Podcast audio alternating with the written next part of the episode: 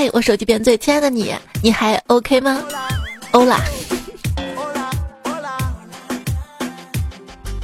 欢迎你来收听天寒地冻欢乐放送，天干物燥递你饮料的段子来了，喏，给你。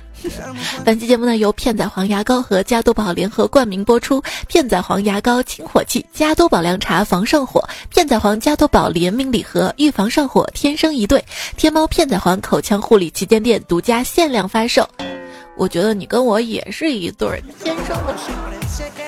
可是不想上火，除非让我在网上火的主播才才。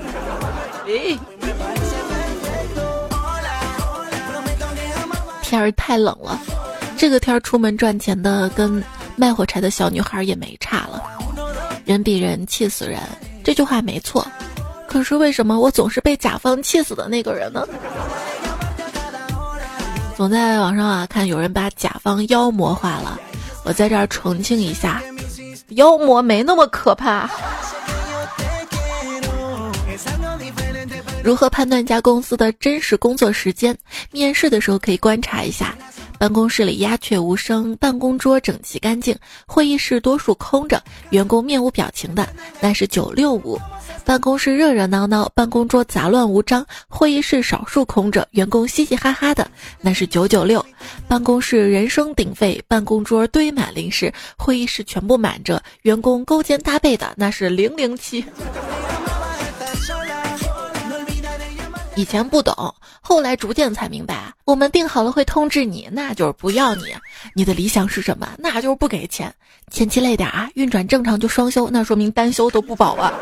再做一个月就当给老板帮帮忙，那说明根本没找到像你这么便宜的替补。至于现在招聘帖里有什么，单位有零食，咖啡随便喝，我们有猫，老板很帅哦，这说明啊，这公司穷的要死，事儿还贼多。事儿多啊，我跟你说，没有什么事儿。是请假不能解决的，如果有，那就离职。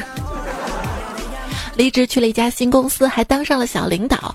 新官上任三把火，刚来两天我就上火了三次，分别是口腔溃疡、牙龈发炎，加上刚刚看到对面女同事流的鼻血。在公司。小杨跟我关系很好，每次上下班我们都一起。前一天他被领导批评了一顿，下班之后他跟我说：“后面的路啊，你自己走吧。”我急忙拦着他说：“有什么想不开的？多大点事儿啊？”他说：“哦，我我我电车没电了，我带不了你啊！”吓死我了！我帮你推，别叫我老汉。我感觉啊很多人身体里面都有一块社交专用电池。自己待着就是在充电，出门呢就是用电，区别在于，别人的社交电池超大续航，我的大概一个小时就必须开省电模式了。我的社交恐惧症恐惧到什么程度啊？就是外面的共享充电宝，我都害怕用它。请珍惜每一个对你好的人，趁他们还没发现你这个人不行。我要对每个人都好了，谁还说我不行？然后你问一个人：“嗨，你最近还好吗？”如果对方的回答是不太好，这说明什么？说明他把你当朋友啊，愿意展示他的不光鲜在你面前啊。所以手机边我最亲爱的，你还好吗？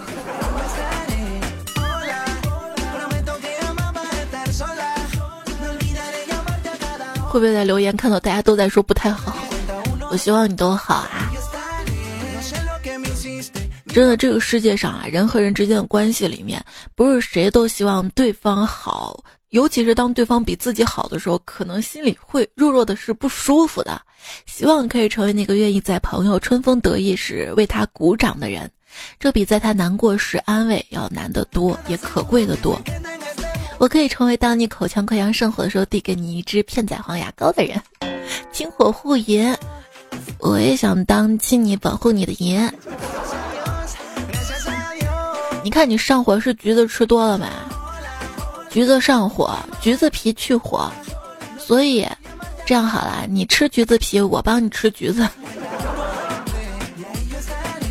最近天干物燥，喝水又少，上火了。同事发现我的嘴唇都干裂了，关心的问：“你的嘴唇都裂开口了，很痛吧？多长时间了？”我满不在乎的擦了一下血迹，没事儿，刚裂。现在全公司都传我菊花流血了，不是那个刚裂，不是。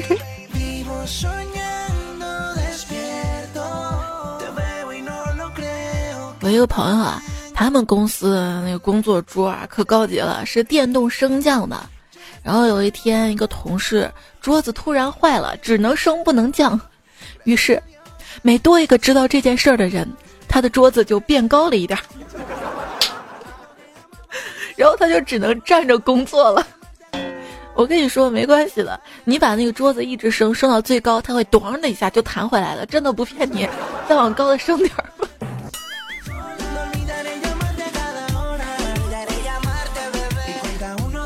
给说出一个建议：早上睡醒先别看同事的信息和工作群聊，洗漱、吃早餐到公司再去看这些事儿。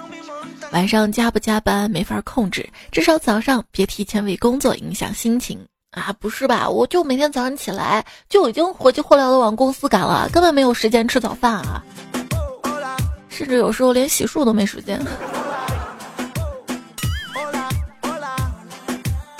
每天心情不好，大概就是从在公交车上被人踩脚开始吧。如果你心情实在不好的时候，可以想我呀。其实对你说你想我了吗？这句话的意思就是我想你啦。你还好吗？这句话意思就是我希望你都好啊。舌头是长在嘴里的小手，我想和你牵手。薛之谦演出时掉下舞台还能继续唱歌的敬业程度，那有点相当于我吃饭时咬到舌头还能继续吃饭的那种程度呢。食物的包装上有“冷却二到五分钟”这样的说明，其实最好的表达方式应该是“它很烫啊，白痴，你先不要吃它呀。”吃饭的时候特别喜欢那种吃的多、吃的久的朋友，大家旗鼓相当，吃到大汗淋漓，吃撑之后扶着肚子一起欲哭无泪，分担罪恶感。如果有人吃两筷子就饱，坐对面干看着，那这顿饭基本算是毁了，不幸福。请一定跟能吃的人做朋友，比如看这里，看这里。啊，我有一个朋友嘛，因为发好吃的，然后不发地址。被人砍了二十多刀呢。这个事情告诉我们什么？好吃的就要一起分享啊，分享啊！有一天中午去吃面嘛，同事让我帮他带一份。到了店里，老板两碗牛肉面啊，一份在这吃，一份带走。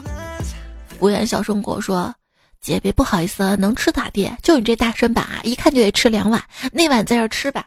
”我为什么点两碗？是让你们家不能免费加面呀？那你去那家免费加面的吃面吧啊，他家一碗面五十块钱。吃饭这种事儿呢，也是要看心情的。比如说心情好就吃的多，心情不好则吃的更多。我吃不下了的潜台词就是，啊，差不多可以吃甜点了。哎呀，好饱呀，好饱呀！这句话潜台词就是，嗯，还能再喝上一碗汤。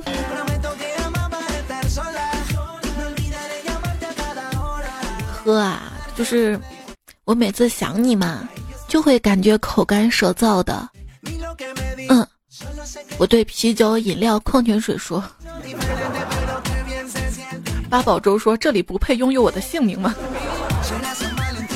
最近开始懂得了养生，知道吃辣条会上火，于是我边吃辣条边喝加多宝凉茶，是不是超级棒呢？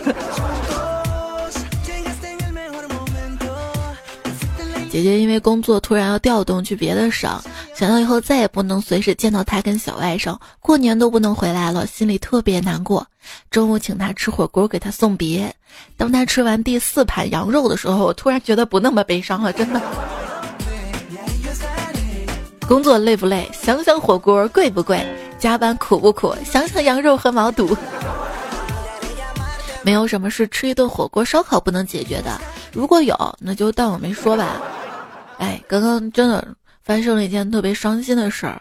去朋友家吃火锅，买了几盒黑虎虾，冻虾在一块冻特别结实，来不及化冻，索性一大板扔了进去。过了一会儿，冰慢慢化开，虾呢也相继熟了，各自漂浮着。同桌一姑娘悠悠地说：“是这样的呀，红了就注定分开。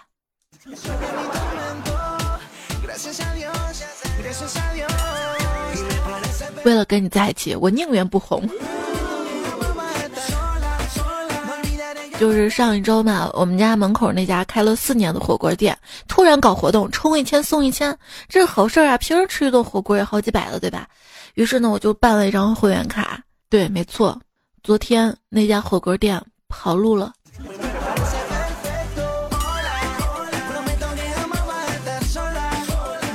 有一天我在店里吃小火锅，一对老夫妻带着一个小女孩走近我，小女孩指着火锅喊：“我要吃这个。”这老人就说：“这有啥可吃的啊？没有菜啊，没有营养啊，跟猪吃的差不多。”丝毫不在乎正在吃饭的我呀。猪吃的才不多呢，猪可养生了，吃的是白菜。我觉得通过吃火锅也可以看出一个人的性格。一般来说，吃的最多的那个人。对生活看开了，看开了。要知道，人生总是起起落落。这是，这是涮牛肉的真谛吧？说两个恐怖故事：涮在火锅里的肉，最后都会长在身上；被夜宵跟下午茶喂大的啤酒肚，塞不进双十一刚买的新衣服。分享一个小窍门：如果你突然想吃甜食或者火锅了，那么就直接去朋友圈上发布你要减肥的消息，然后很快就会有闺蜜带你去吃了呢。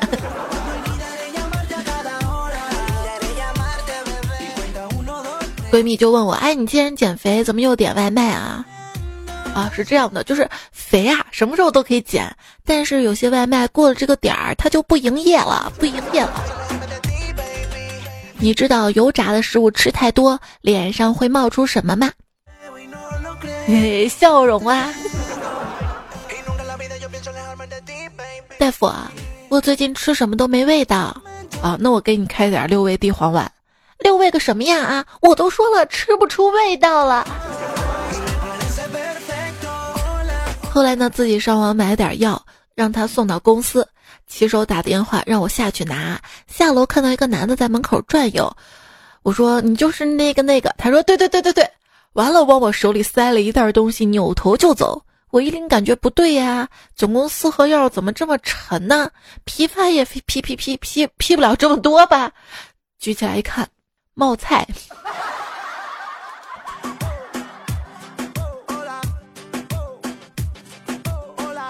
一位病人准备做手术。医生问：“你要全麻还是半麻？”病人说：“要微辣。”我一个朋友小毛啊，他是湖南人。刚才看他嚼口香糖，我就问他怎么不嚼槟榔，改嚼口香糖了呢？他说：“啊，口香糖的口味比较多嘛。”我问他什么口味的，他说牛腩香味的。我很奇怪，现在口香糖做成肉味了吗？再一看包装。榴兰香味儿。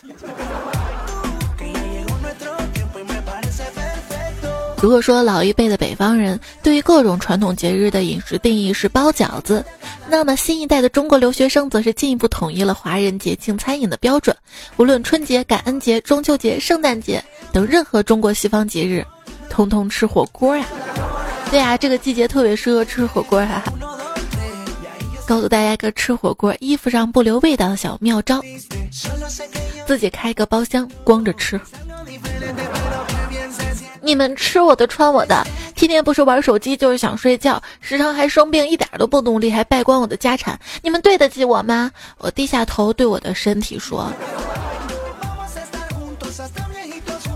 咖啡因对你有害，脂肪对你有害，糖对你有害。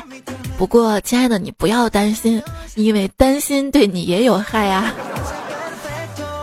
我发现丢钱跟喝咖啡的效果是一样的，喝咖啡晚上会睡不着，丢了钱晚上也会睡不着。如果你喝了很贵的咖啡，就能好几天都睡不着了。我爸每次打电话都会很大一声“喂”，被评为大胃王。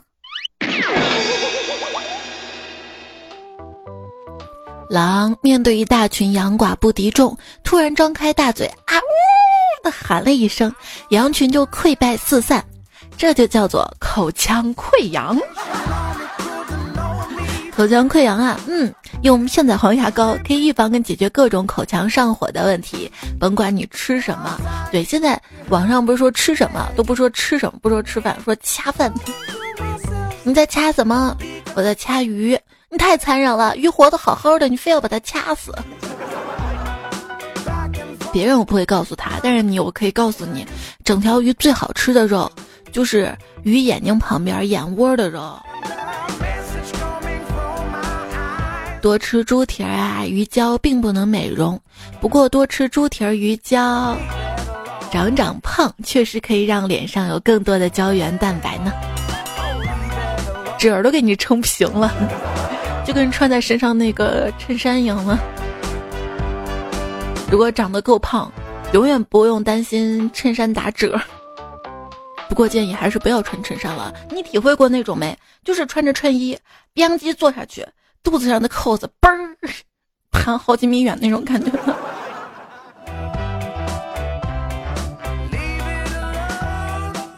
越来越爱穿卫衣了。二十五岁之后，堆在身上的每一颗脂肪都清楚的写着：“我打算跟你一辈子了。”全然不像十八岁那种不忌口多长的两斤肉，都是用一种谦卑的状态附着在身上，生怕我多走两步新陈代谢加快，他就会知道他要从我世界消失了。而现在脂肪已经发现我没这本事了，随便吃那么一小口都要看身体的脸色，整个虎落平阳被犬欺呀！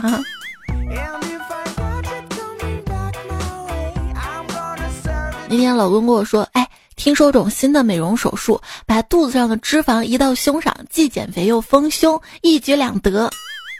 我说好呀，我做做做做。结果他瞅了眼，那做了之后，你的胸得有多大呀？没事儿，本身就不大，差，而且它一坨分两坨，分不了太大的。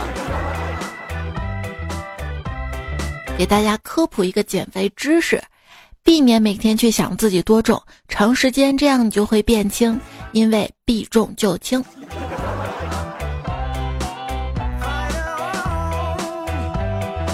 如果一个九十九斤重的人吃了一斤薯片，那么他的身体百分之一就是薯片做的呀。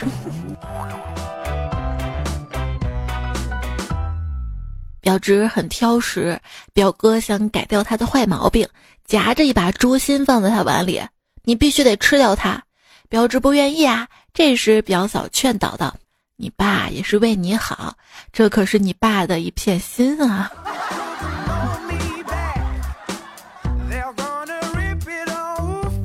爸爸问儿子：“你最大的梦想是什么？”儿子说：“金钱跟女人。”啪的一记耳光打在儿子脸上。你太让爸爸失望了！再说一遍，你最大的梦想是什么？爸爸，我错了，我最大的梦想是事业跟爱情。嗯，这就对了。这个故事告诉我们，说话其实是一门艺术。我就是挺没艺术细胞的那种。你说，如果一个人放飞了梦想，那他还有梦想吗？妈妈，妈妈，我不想上学了。为什么呀，儿子？我们老师非常无知，我跟他学不到东西。你老师很无知吗？当然了，比如形容走路的词儿，有跑出去、走出去、跳出去、窜出去。可是为什么每次我回答完问题，老师总说让我滚出去？很明显用词不当呀。飞出去。哥哥躺在沙发上玩手机，嫂子在沙发那头悠闲的嗑瓜子，小侄女在灯光下静静的写作业。哥哥动情地说：“多么希望时光就这样静止，女儿不要长大，永远生活在我们的关怀下。”小侄女笔一放瞪着他说：“你一辈子都上五年级写作业试试。”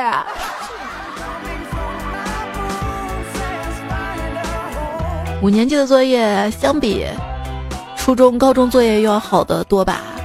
每个年龄段都有每个年龄段的不开心和任务，别人负重前行是努力拼搏，我负重前行就真的只是因为身体体重超标了。都说九十斤的女孩子很好看，于是我长到了一百八十斤，双倍好看。胖子不配拥有伤心事，坐在那里一脸愁容，看起来像是没有吃饱饿的。友情提示：朋友说你看起来正好，就是胖。如果觉得瘦，他们会直接说瘦。彩彩，你看你胖了吧，不减减肥？嗯，我就是胖着玩玩。呵，你还玩玩？你可真够贪玩的啊！感觉自己还是要加强锻炼了，需要燃烧一些脂肪。于是我我做了一顿烧烤，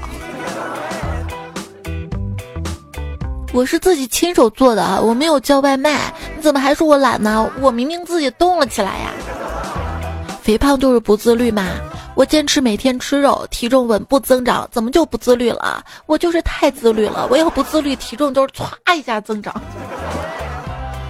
不自律的人不配跟自己谈判，每次跟自己妥协说再等一会儿，再吃一口，再玩一把或者再眯一下，最后基本都要耽误事儿。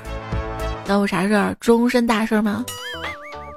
我为了督促自己去健身房，把水杯放在健身房，现在我的水杯被教练当成了烟灰缸。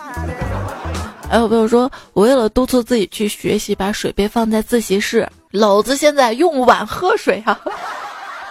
对，就要大碗大碗的喝水啊，多喝水，促进新陈代谢。燃烧脂肪也是需要水来参与的，知道吗？嗯。如果你能把放弃减肥、放弃健身的执行力，放在放弃那个人这件事儿上，那你早就变快乐了。那个人不是我，不要看我，就是那些让你不开心的人和不开心的事儿一样，应该放弃的。如果吃东西不会变胖，那我的人生烦恼就会减少百分之五十呢。如果不上班也有钱，那我的烦恼基本上就没有了。当你在翻山越岭的那一边，我在往鄙视链上层爬的道路上没有尽头。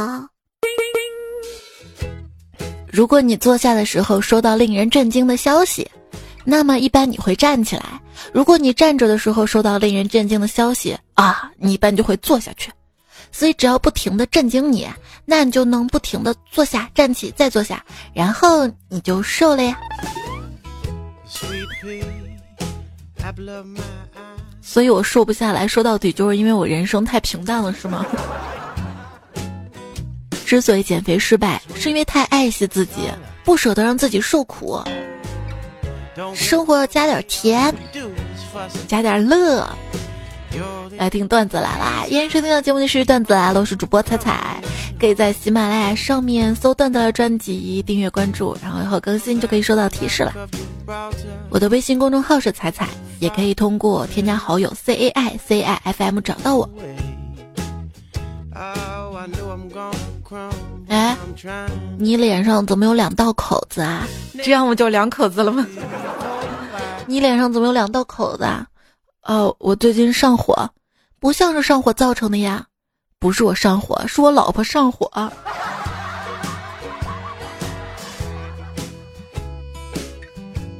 地府小白说，最近辣椒吃的多，上火了，脸上不但长了痘痘，还掉皮。今天出门坐公交车，感觉脸上很难受，就摸了一把，往下掉死皮。一个萝莉跟他妈妈说：“妈妈，这叔叔脸上怎么回事啊？”他妈答道：“这是帅的掉渣。”看上去像是一个段子，最后就成夸自己的了。如果男生是帅的掉渣，那么如果我长痘痘，是不是美的冒泡呀？拍了一张美美的照片发朋友圈，结果学医的闺蜜在下面评论。这口腔溃疡挺严重的啊，一看就是衣服穿少了冻的。嗯嗯嗯，嗯。陌生说上火了，嗓子疼，到我们社区诊所拿药。一个帅哥跟我同事进去，医生问我哪儿不好，我说嗓子疼。医生转头问帅哥你呢？帅哥说腰疼。医生扫了我们俩一眼，暧昧的笑了。不不不是，听我解释。失落的某人说。初中的时候住学校集体宿舍，当时秋天天气比较干，一天晚上宿舍一睡在上铺兄弟可能是上火，夜里流鼻血了，他以为是鼻涕，迷迷糊糊就用手擦了一遍又一遍，都往墙上抹。你能想象半夜起来上厕所，舍友打着手电筒照到他墙上血的手印的那个情景吗？以为他见鬼了，喊他起来就更惊悚了。由于鼻血倒流到嘴里。他又流口水，披头散发的嘴角带着血，然后，然后我们整栋宿舍楼的声控灯全亮了啊！这样的吗？今天在寝室，上铺的兄弟说了一句屁股疼，好像里面长了一个疙瘩。接着下铺的哥们儿脱口而出：“怎么又长了一个？”突然，宿舍的气氛变得很诡异。老板打个酱油留言说。早上正低头在洗手池刷牙，室友走过来对着我前面镜子梳头，我抬头瞄了他一眼，突然胃里一阵翻腾，干呕了起来。室友弱弱说道：“我知道我丑，但你是第一个没有忍住吐出来的人。”我就是我，我看自己都上火。来朋友说，我朋友开了一家饭店，每次去都特别热情，说你吃点啥自己点啊。每次都点了喜欢的。可是有一次我问他，哎，每次来你这儿都这么热情，请我吃，那下回你去我那儿吧。我还没说完，他就说行行，别说别说了，我不要你请我吃，以后你来我也不请你了。嗯，我在药房上班。可是药房除了药，还有些日用品也会出售的呀。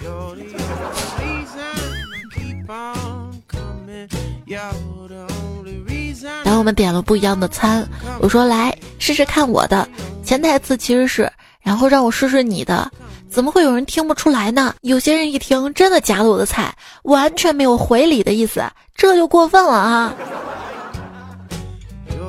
嗯，那个吃了晚饭的跟我互删啊！你这么爱自己的身体，肯定没时间爱我，都不问我吃了没吃。习惯乱想说，早上买了一个荠菜的包子，咬了两口才看到肉，哇，这包子是馒头的外表，小馄饨的心呐。对啊，我妈的那个包子馅儿也会包饺子，也会包馄饨。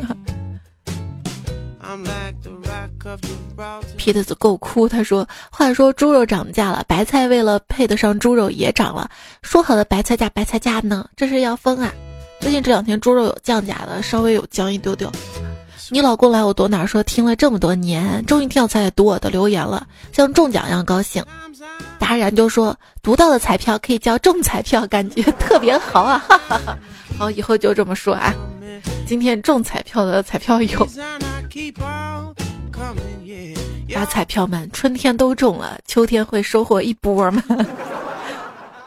温馨寻彩迷说：“手凉的人上辈子吃多了冰淇淋，那彩姐，脚凉的人是上辈子吃多了什么呢？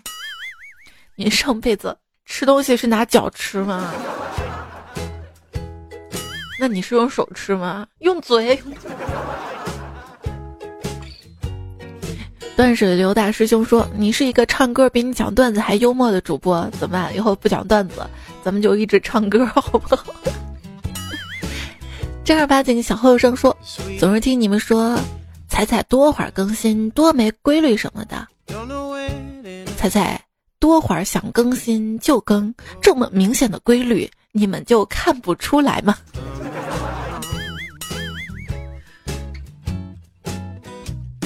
有规律的呀，一般今天如果更了一期段子，今天就不会再更一期的。小任的说：“因为我上火嘛，然后痔疮犯了，去大澡堂子搓澡，就跟搓澡大哥说慢点搓。搓澡大哥爽快答应了。可是不一会儿，我就听见大哥指着我屁股喊：‘我我我，大哥大哥，你来事儿了！’”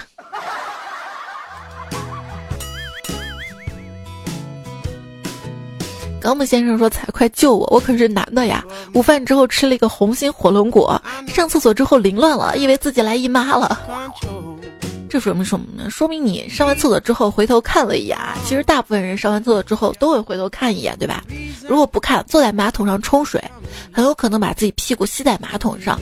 也是最近新闻你看了吧？俄罗斯一个钢琴家在飞机上，整个身子吸在马马桶上，飞机迫降了。”小哥可能这辈子都没有想过自己在飞机上这个马桶视频，比弹钢琴的视频播放量还多呀。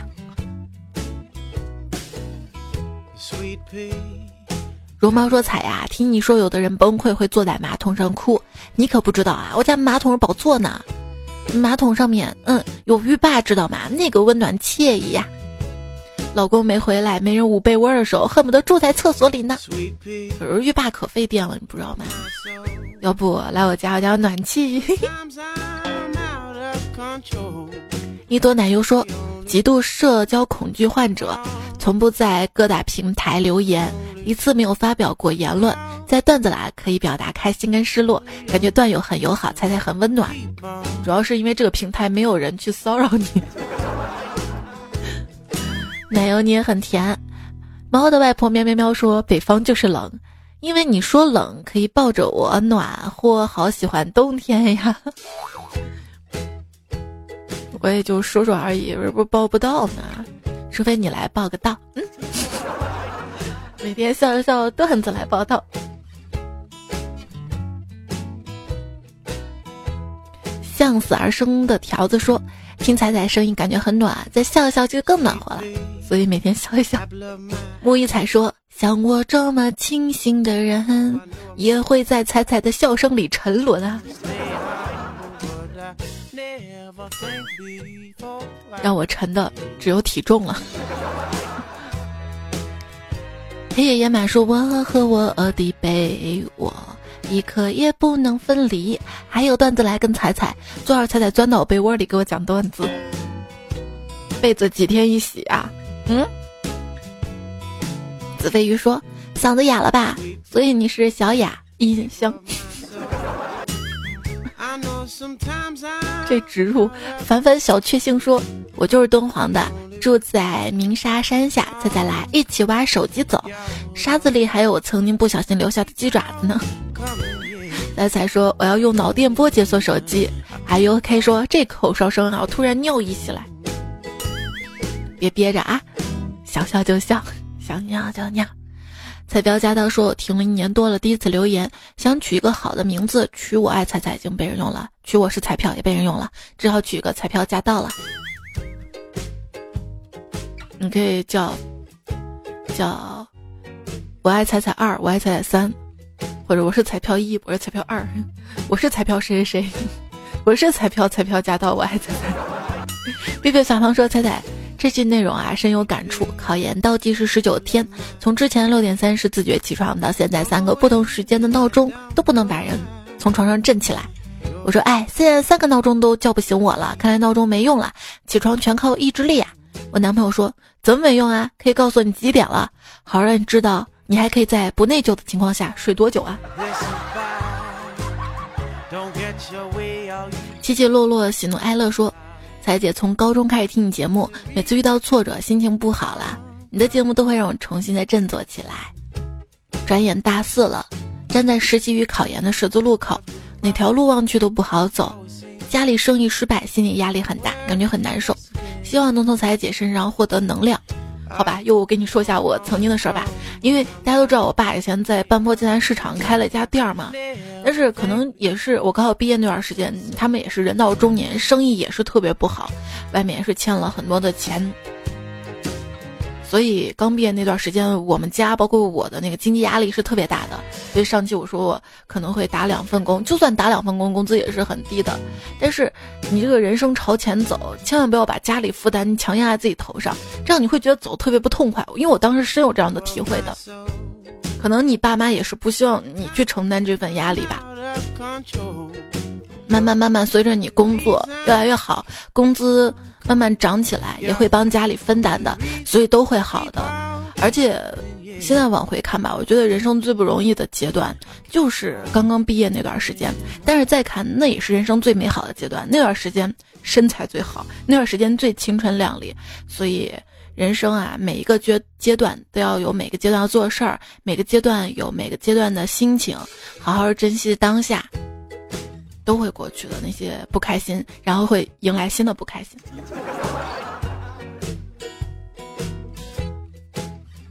学者说，彩九今年春节才开始听你节目的，只要听你声音就觉得很舒服，尤其是你的笑声，是吗？哈哈哈哈哈！这种。精神科的医生告诉我，人的苦恼来源于对未来感到不安和对过去感到后悔当中的一项。想要解决这个问题，就要学会活在当下，调动你的感官，吃你喜欢的东西，和你喜欢的人在一起，体会生活中原本纯粹的快乐。只有这样，你才能从未来和过去中获得解放。你之前听到一种说法嘛，就是童年遇到那些伤。在之后的爱情当中，你的另一半，如果他足够好的话，跟他的关系当中，你会修复童年那些伤痛，你的人生就会越来越圆满了。人生本身就是一场修行，有什么烦恼睡觉就好了。可是我有失眠的烦恼啊。那今天最后呢，我就不祝大家多多留言，多多有钱，不祝大家发财了。我祝大家从此一辈子不失眠、不抑郁、不脱发、不长痘、不犯口腔溃疡、不犯鼻炎。哇，我觉得这些没有的话，真的就是人生千金难买的完美了。来，干了这瓶加多宝凉茶，吞了这支片仔癀牙膏，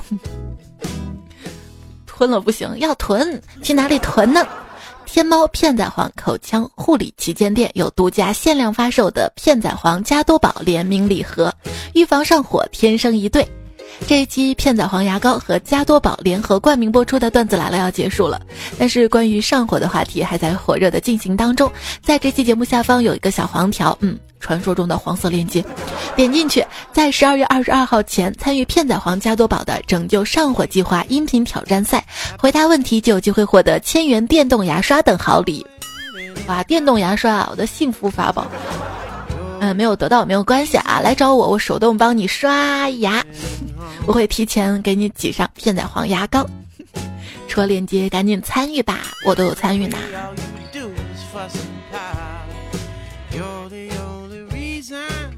上期沙发，扎实多年黄飞鸿，三乐西西小世界，巴特七七龙猫大大，谢谢胡雪飞，小谢，boss cat 留言支持。那今天节目就要结束了，舍不得我走啊，我也舍不得你啊。其实不是所有的离别都是伤感的，比如下班儿，我走了，你别再难过。这歌词有一股子迷之自信，你走了，人家高兴还来不及呀！